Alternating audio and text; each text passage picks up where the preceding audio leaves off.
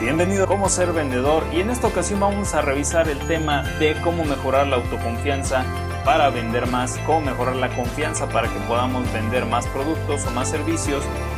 Y este tema es bastante importante porque es la cualidad más notable en los vendedores. Si tú mejoras esta cualidad vas a estar mejorando drásticamente tus resultados. Esto es completamente factible porque el nivel de confianza que te tienes es el nivel de ventas que vas a tener. Así de fácil. Si tú incrementas tu autoconfianza, si tú incrementas tu autoestima, vas a vender mucho más. Eso está completamente garantizado. Por eso es importante definir qué es una cosa y qué es otra, qué es la autoestima y qué es la autoconfianza, además de cómo están relacionadas. La autoestima es la capacidad que tengo para quererme a mí mismo, para aceptarme a mí en cualquier situación y sobre todo en las situaciones personales en lo que respecta a mi ser, cuánto es lo que yo me puedo aceptar a mí mismo y eso viene de toda nuestra infancia, viene y depende de todas las cosas que hemos vivido, pero siempre tú vas a poder tender a desarrollar, a mejorar estas cualidades. Entonces, la autoconfianza es, por otra parte, el hecho de que nosotros nos podamos aceptar en una situación, por ejemplo, de trabajo, en una situación de en cuanto a qué tan bueno soy para realizar un cierto deporte, es decir, cualidades y capacidades para realizar cosas. Por ello es fundamental que nosotros podamos mejorar, incrementar la confianza directamente porque esto está relacionado intrínsecamente con cuánto podemos vender, con la profesión de las ventas, con la cualidad de qué tan buen vendedor eres. Y esto tú lo puedes mejorar en cualquier momento, tú puedes ser mucho mejor vendedor en cualquier momento, solamente hace falta que mejores tu confianza en ti mismo. Y para esto hemos preparado esta serie de siete pasos, de siete conceptos, de siete ideas para mejorar radicalmente la confianza en ti mismo y así puedas obtener mejores resultados en ventas. El punto número uno que vamos a revisar el día de hoy para mejorar la confianza o la autoconfianza es el optimismo. Esta palabra, la cual podemos nosotros tener bien claro que es una elección, nosotros podemos elegir el optimismo o el pesimismo en cualquier momento. Es decir, yo puedo ser una persona bastante positiva, una persona optimista o puedo ser una persona negativa en base nada más a una decisión. ¿Qué quiero ser yo? ¿Cómo quiero ser yo? Pues estoy en ventas, desde luego que tengo que ser una persona positiva, una persona optimista, alguien que tenga solamente en la mente un pensamiento que es vender más, que es superarme, que es tener éxito en las ventas y para eso debo de tener bien claro que yo puedo elegir ese pensamiento. Yo puedo elegir pensar, no voy a vender nada, no, no me compran, no, estoy bien caro, no, no puedo. O puedo pensar también, yo puedo hacerlo, yo puedo hacerlo, yo puedo hacerlo, yo puedo vender más, yo hago bien mi trabajo, soy el mejor en ventas. Tú puedes pensar lo que tú quieras, eso nadie te lo va a quitar, nadie va a decidir por ti qué quieres pensar. Bueno, de hecho, si no decides tú qué pensar, otras personas deciden qué es lo que tú debes de pensar, lo que son las marcas, lo que son los familiares, lo que son cualquier persona puede decidir qué pensar por ti. Cualquier persona te va a poner palabras en tu cabeza, pero tú eliges qué palabras tomar, cuáles te van a beneficiar y cuáles te van a perjudicar. De hecho, si es algo que te hace sentir mal, definitivamente es un pensamiento que tienes que desechar. Tú debes de pensar positivamente, debes de mantener un pensamiento en tu mente. La mente nada más puede tener un pensamiento a la vez, entonces tú puedes elegir cuál es. Elige bien, elige sabiamente y que esté orientado este pensamiento a tus resultados. No discutas contigo mismo, simplemente cambia de pensamiento como cambiarías tú una diapositiva. Entonces, el segundo punto que vamos a revisar al respecto de cómo mejorar la confianza para vender más es ser responsable de tus actos. Responsabilízate de tus resultados. Cuando veas esos resultados en ventas, cuando veas esa comisión que has obtenido el mes pasado, sea buena o sea mala, es tu responsabilidad. No es responsabilidad de nadie más, no es responsabilidad de tu empresa, no es responsabilidad de tu jefe, no es responsabilidad de tu familia, no es responsabilidad de tu compañero, no es responsabilidad de tu auto si se descompuso, es tu responsabilidad. Asume el mando de tus acciones. Las personas que están orientadas al éxito y las personas que obtienen los mejores resultados se responsabilizan de sus acciones, se responsabilizan de lo que obtienen porque han trabajado ya sea que lo noten o no para obtener ese resultado. Sé responsable y siempre mantén en mente que tú eres la persona que ha logrado esos resultados, sean buenos o sean malos, si tomas la actitud de responsabilizarte de las cosas tanto positivas como negativas que existan en tu entorno, entonces puedes actuar de una mejor manera para solucionar y para poder obtener un mejor resultado, un mejor beneficio para ti.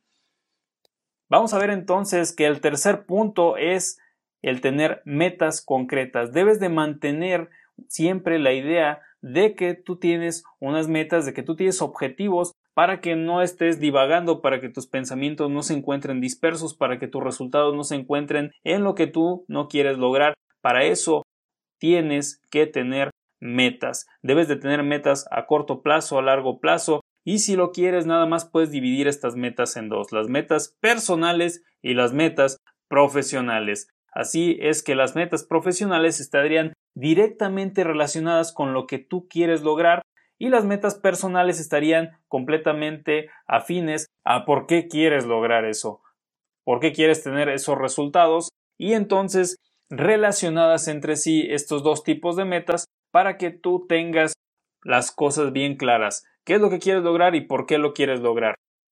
Continúa realizando tus metas y si no has todavía planteado qué es lo que quieres lograr, tienes que hacerlo el día de hoy.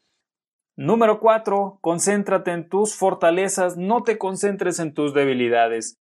Ese es un punto bastante importante y muy clave a la hora de que tú quieres vender mejor, porque tus fortalezas son lo que se te facilita muchas veces hacer. Es decir, o ya sea que tienes mucha experiencia y mucho tiempo haciendo algo, o eres muy bueno para algo, o es algo que quizás tengas de nacimiento. Por ello, debes de centrarte en tus fortalezas, la parte fuerte, qué es lo que tú haces fácilmente, en qué tienes mucha experiencia, pues es lo que puedes aplicar en ventas y lo puedes tú simplemente mejorar, tomar en cuenta para que no estés pensando en las cosas que no haces tan bien. Por ejemplo, puede ser que yo sea muy bueno para hablar, sea muy bueno para presentar, pero no sea tan bueno, por ejemplo, para contar chistes. Entonces, si yo me afano por conseguir contarle cosas graciosas al cliente para que se ría, a lo mejor me va a costar mucho tiempo el poderlo llevar a cabo, a lo mejor lo voy a lograr, a lo mejor no, pero le voy a invertir bastante tiempo. ¿Es esto rentable? ¿Es este tiempo que estoy tomando para lograr contar chistes y divertir a mi cliente algo que me va a dar frutos? Es posible que sí.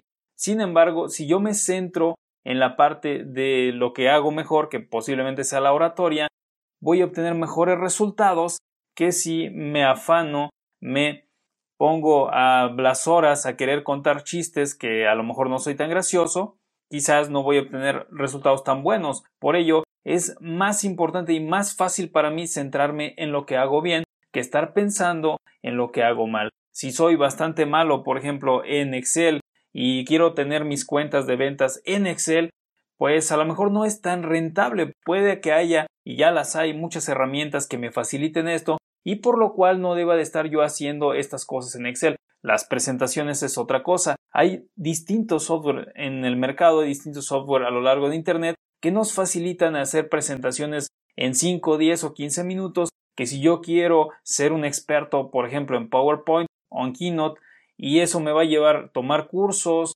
el, bueno, primero pagarlos, luego comprarlos, realizarlos, y me va a tomar un tiempo considerable. Entonces, es importante que yo me centre en lo que se me hace más fácil y en lo que para mí es una fortaleza que estar pensando en mis puntos flojos o malos. Siempre hay alternativas, siempre hay formas de ver las cosas de una manera más sencilla y más fácil.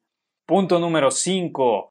El concentrarme y observar lo que son mis logros, ser agradecido con lo que ya tengo. Si ya conseguí un empleo y para poder obtener el empleo de vendedor obviamente tuve que superar a alguien, quiere decir que soy muy bueno, quiere decir que tengo potencial, quiere decir que ya estoy aquí, que debo de ser agradecido lo que ya he obtenido con ventas, debo de agradecerlo siempre, continuamente, todos los días, por ejemplo, por las mañanas, tomarme un minuto para ser agradecido y esto me va a llevar a que el universo, Dios, lo que sea en lo que tú creas y con todo respeto, te va a llevar a que seas una mejor persona, te va a llevar a que sientas esa afinidad con lo que es la creación y puedas tú obtener más por efecto de la ley de atracción.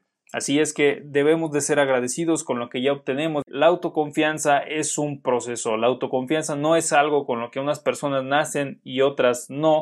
Es algo que se desarrolla a través del tiempo. Siempre hay personas que toda su vida les han dicho, oh, es que tú eres genial, es que tú eres un genio, miren, este niño es, es una eminencia, es bastante inteligente. Y esa persona se va a desarrollar pensando y creyendo que es un genio, que es totalmente notable en las cosas que le han dicho que es bueno. Por el contrario, hay niños que siempre les dicen que no son buenos para algo, entonces eso se les graba y es parte del proceso de autoconfianza. Es decir, no es algo con lo que hayamos nacido y ya, y desde el nacimiento hasta ahora estemos con este eh, monto de autoconfianza. Es algo que se puede desarrollar en todo momento, es algo que es completamente fácil de resolver porque nada más implica llevar a cabo estos siete puntos, llevar a cabo todo lo que estamos diciendo en este tema y que tú lo apliques sobre todo.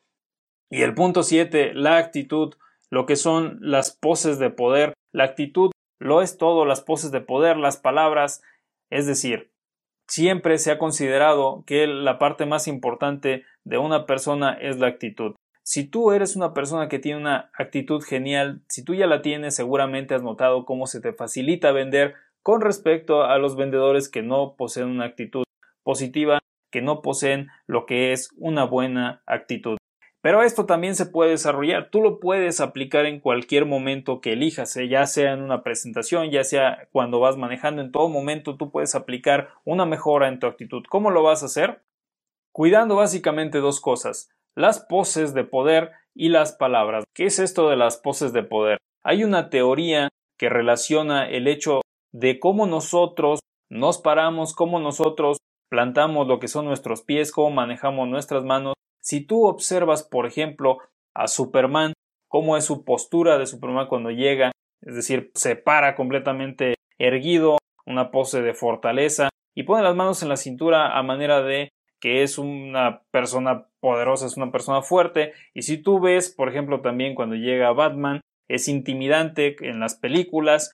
Yo lo sé que esto es película, pero vamos a, verlo porque es bastante clarificante el observar cómo realizan estos personajes sus entradas. Es decir, llegan y colocan sus brazos en la cintura y se plantan con una gran seguridad, una gran confianza. Esto tú lo puedes hacer si tú haces esta postura, si tú te llevas esta forma de presentarte, si tú obviamente no vamos a estar con el cliente presentándonos como si fuéramos Superman, pero sí podemos tener una mayor seguridad dependiendo de cómo nos relajemos, dependiendo de dónde coloquemos las manos, dónde coloquemos nuestros pies, si nuestros pies están completamente juntos, si están separados, si las manos me las estoy llevando a la cabeza, quitándome el sudor, eh, rascándome la cabeza a manera de duda, es cuando yo voy a denotar una actitud completamente insegura y yo voy a hacerle ver a mi cliente que estoy con miedos, que estoy con dudas, que no estoy completamente seguro de lo que voy a decir. Siempre debes de aparentar ser una persona fuerte,